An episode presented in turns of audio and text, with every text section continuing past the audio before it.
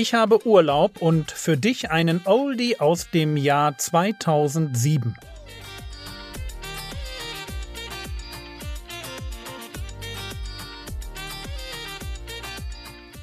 Theologie, die dich im Glauben wachsen lässt, nachfolge praktisch dein geistlicher Impuls für den Tag. Mein Name ist Jürgen Fischer und diese Woche geht es um Gelübde. Unser Leben ist das Mittel, um Gott zu erkennen. Egal, ob du eine freudige oder eine weniger schöne Begegnung hast am Tag, egal, ob was gelingt oder nicht, der einzelne Moment zählt. Und wenn du in diesem Moment dich so verhältst, wie es Gott will, dann wirst du ihn erkennen und Erfahrungen mit ihm machen. Und wenn du das 20 Jahre machst, dann hast du Gott erkannt. Das ist das Geheimnis hinter den Leuten, die, die irgendwann als Christen Verfolgung, echte Verfolgung erlebt haben. Die sagen können, Gott hat zwei Arten von Bibelschulen. Die, wo er uns mit der Bibel in der Hand belehrt und dort, wo es die Elektroschocks sind. Wo ich sage, Wahnsinn, wie soll das funktionieren? Und Leute stehen mir gegenüber und sagen, ich war fünf Jahre in einem chinesischen Gefängnis. Und ich bin gestärkt und ermutigt rausgekommen. Da sagst du, das geht doch gar nicht. Doch. Wenn du einmal begriffen hast, dass dein Leben das Mittel ist, um Gott zu erkennen, dann wirst du ganz anders mit deinem Leben umgehen. Dann ist jeder Höhepunkt und jeder Tiefpunkt eine Chance, ihn zu verstehen, ihn zu verinnerlichen, ihn zu reflektieren und ihm ähnlicher zu werden.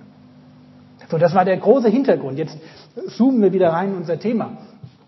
Unser Leben ist das Mittel, um Gott zu erkennen. Und unser Leben ist das einzige Mittel, was wir haben, um unserem Gebet Ernsthaftigkeit und Ausdruck zu verleihen. Ich habe meinem Freund mal gesagt, du, möchtest du danken? Ja. Soll ich dir was sagen? Ich gebe dir jetzt einen Tipp. Ein junger Christ. Ich gebe dir jetzt einen Tipp. Wenn du danken möchtest, dann ist ein dankbares Herz nicht genug. Du musst den Mund aufmachen. Klingt banal, oder? Du kannst so viel Dankbarkeit im Herzen haben, solange du nicht Danke sagst, ist das vor Gott völlig egal.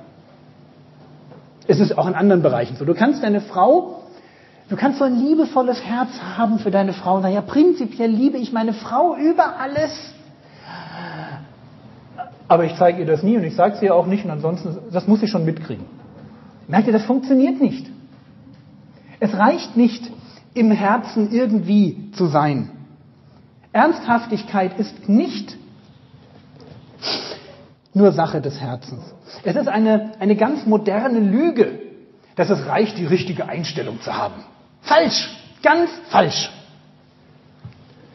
Klar, die Einstellung ist wichtig. Wenn die Einstellung nicht stimmt, ja, wenn die Motivation falsch ist, ist es blöd. In der Mathematik gibt es notwendig und hinreichend. Vielleicht habt ihr euch auch mal durchgequält. Es gibt notwendige Bedingungen und hinreichende Bedingungen. Dass, du, dass deine Einstellung stimmt, das ist eine notwendige Hin Bedingung. Hinreichend dafür, dass es am Ende auch wirklich dazu kommt, dass du ernsthaft betest, ist es aber nicht. Hinreichend wird es erst dann, wenn du den Mund aufmachst, wenn du wirklich ernsthaft betest. Bei den Pharisäern war es so, die haben viel getan und die Grundeinstellung stimmte nicht. Heute ist es oft umgekehrt. Da stimmt die Grundeinstellung und die Leute tun wenig. Deswegen sagt Jesus ja auch, die Leute sollen tun, was die Pharisäer tun. Das war schon gar nicht schlecht, aber natürlich mit einer anderen Grundeinstellung. Ernsthaftigkeit ist nicht ausschließlich eine Sache des Herzens. Ernsthaftigkeit, die nicht gelebt wird, existiert nicht. Was kann ich praktisch tun, um ernsthaft zu beten?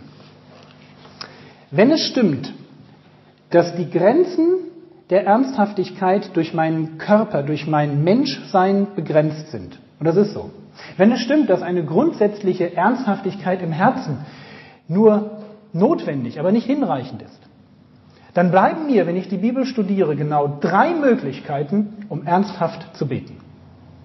Und ich glaube, es gibt auch, vielleicht finden wir mal noch eine vierte, das wäre ganz schön.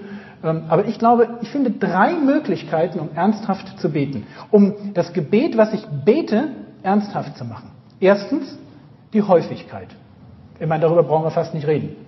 Wenn ich eine Sache nur einmal bebete und danach wieder vergesse, Entschuldigung, das ist das Gegenstück von ernsthaft. Das ist so wie Vokabeln lernen, ohne sie zu wiederholen. Das ist, naja.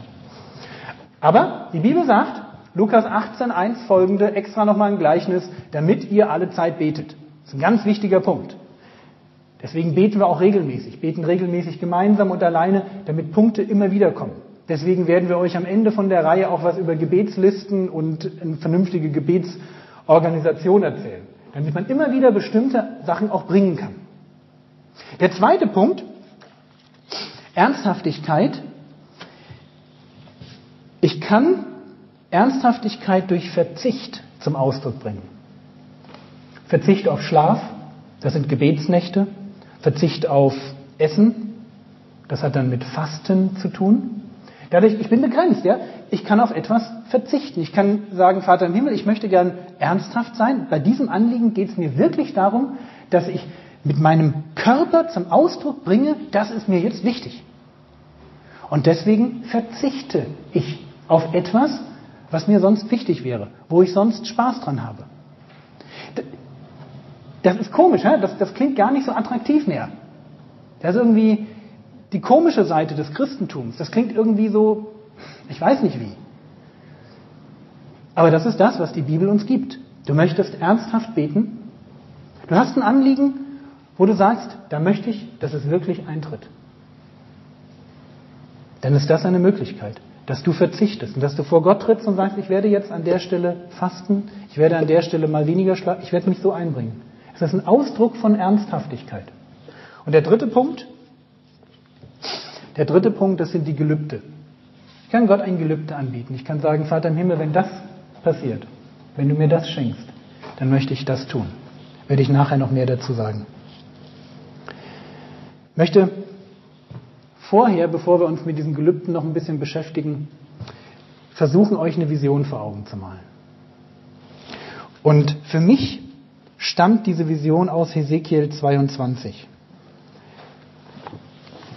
In Hesekiel 22, Vers 29 beschreibt Gott das Volk, in dem der Prophet lebt.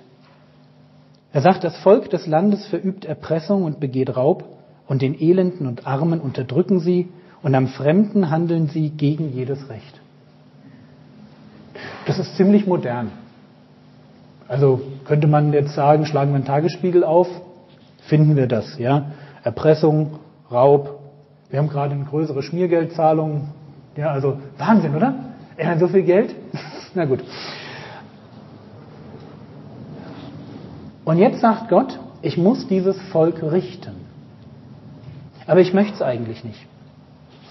Und Vers 30 wünsche ich uns als Vision, als persönliche Vision. Da sagt er, und ich suchte einen Mann unter ihnen, der die Mauer zumauern und vor mir für das Land in den Riss treten könnte, damit ich es nicht verheeren müsste, aber ich fand keinen.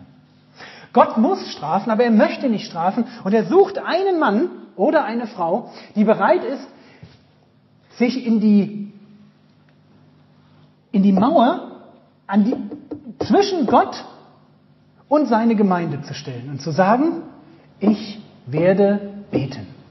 Ich werde das Gericht abhalten. Gott sucht den und muss dann sagen, aber ich fand keinen. Und das ist das, was ich mir wünsche. Dass wir Männer und Frauen werden, die bereit sind. Weil da draußen eine Welt verloren geht und weil Gott richten wird. Die bereit sind, sich in den Riss zu stellen und zu sagen, ich bin bereit, den Preis zu zahlen, den Erweckung kostet. Ich bin einfach bereit, ihn zu bezahlen. Und wenn das meine Karriere ist, dann ist es meine Karriere. Und wenn es mein Haus ist, dann ist es mein Haus. Und wenn es Zeit ist, dann ist es Zeit. Und wenn es irgendwas ist, Vater im Himmel, wenn du mir klar machst, dass, das, dass es eine Möglichkeit gibt, deinem Reich mehr zu dienen mit dem, was ich bin und habe, will ich das tun. Das ist das, wonach Gott sich sehnt. Er sehnt sich nach Helden, die, die bereit sind, eine Aufgabe zu übernehmen. Nach, nach Männern und Frauen, die Geschichte schreiben, nicht die, die in der Zeitung steht, sondern die im Himmel geschrieben wird. Ähm, nach Leuten, die es ernst meinen. Und deswegen dieses Thema ernsthaftes Gebet. Ich möchte, dass ihr betet, aber ich möchte, dass wir darüber nachdenken, was es heißt, ernsthaft zu beten. Dass wir begreifen, es geht nicht nur um eine Herzenseinstellung und mal ein bisschen mehr zu beten. Entschuldigt, ich möchte, ich, weiß, ich setze euch unter Druck und das ist jetzt blöd, aber das, das Thema ist einfach so und versuche es einfach mal ein bisschen drucklos auch, auch anzunehmen. Es ist eine Sache, mal ein bisschen mehr zu beten, aber es ist eine andere Sache zu überlegen, ist das, wie ich bete, eigentlich ein ernsthaftes Gebet? Stehe ich da eigentlich dahinter und wie kann ich Ernsthaftigkeit ausdrücken? Die Bibel sagt ja, eigentlich nur dadurch, dass du Sachen immer wieder bringst, dadurch, dass du sagst, ich werde in meinem Leben Dinge, auf Dinge verzichten, damit Gott sieht, ich meine das ernst. Und ich werde mich sogar an Gelübde heranwagen. Das war's für heute. Morgen geht es weiter. Der nächste reguläre Podcast startet am 19. April 2021. Der Herr segne dich, erfahre seine Gnade und lebe in seinem Frieden. Amen.